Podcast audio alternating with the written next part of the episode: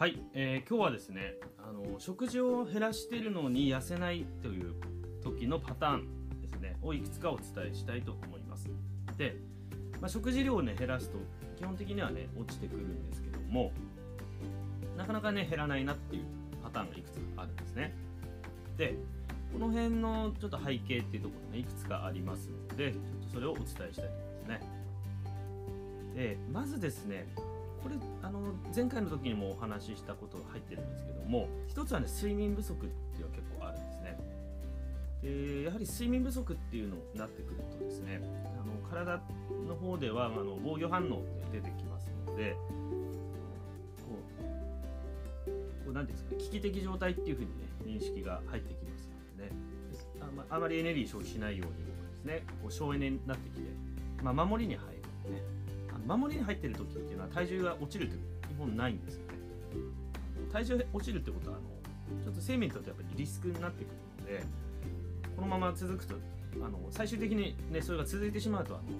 生命が脅かされるっていうことがねあの睡眠不足ですごくねあの大敵ですね大体ね。で同じようにあのストレスですね。ストレスが強すぎる。だからこれちょっと甘いものが欲しくなるっていう理由と結構似てるんですよね。かそこにつながっていくっていう意味ではね睡眠不足ストレスところですね、まあ、この辺ってあのつながってると思うんですよね。でもう一つのところがあのそもそもですねその判断する期間がちょっと短い可能性があるんですね。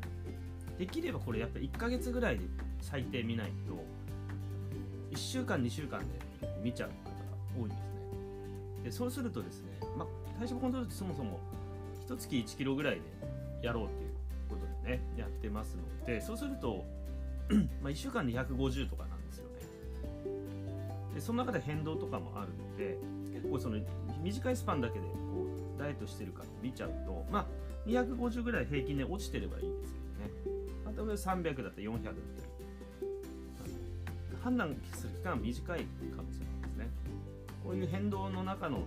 差しか見てない可能性だからそのそこで判断しちゃってる可能性が一つあるっていうことですね、まあ、血圧とかもねあの何回も測ると測るたびに上がったり下がったりするんですけどそういうのにね惑わされてる可能性があるということですね。あの視線を遠くから見るとまた見え方って変わってくるのでそれも実はありますね。だから実はこう順調なんだけどちょっと認識がずれてる場合っていうのもありますね。でそうですね。もうあとはですね、あのー、本当に、あのー、ちょっと痩せない場合の、ちょっと危ないパターンなんですけども、ちょっと他の何かこう体の不調というか病気ですね、内臓系の病気とかが影響してるっていう、特にそのむくみが出るような病気とかですね、そういうのがあるとですね、そもそもちょっとそのダイエット的な部分とまたちょっと違ってくるんですよね。むくみによってこう膨らんでるっていう場合もあったりするので、食事量がね減って、結構ちゃんとやってるのに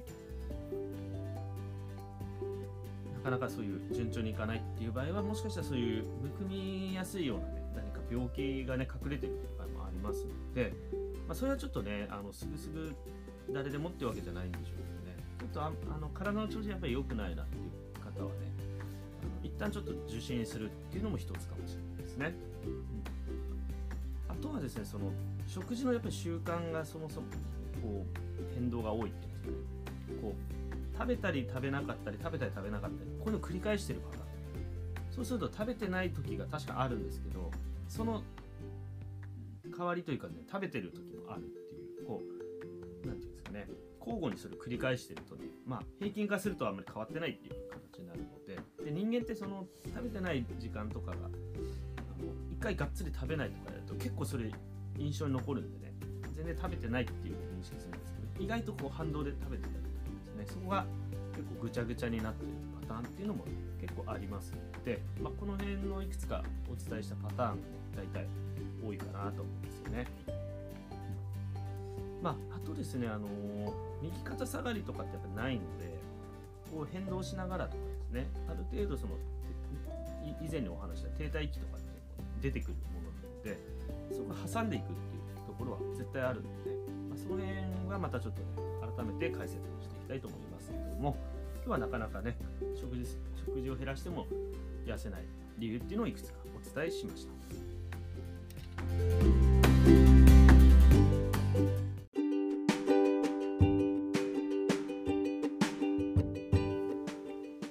このチャンネルではあなたが病院に頼りすぎることなく毎日を生き生きと健康的に過ごしていく上で役立つ情報を配信しています。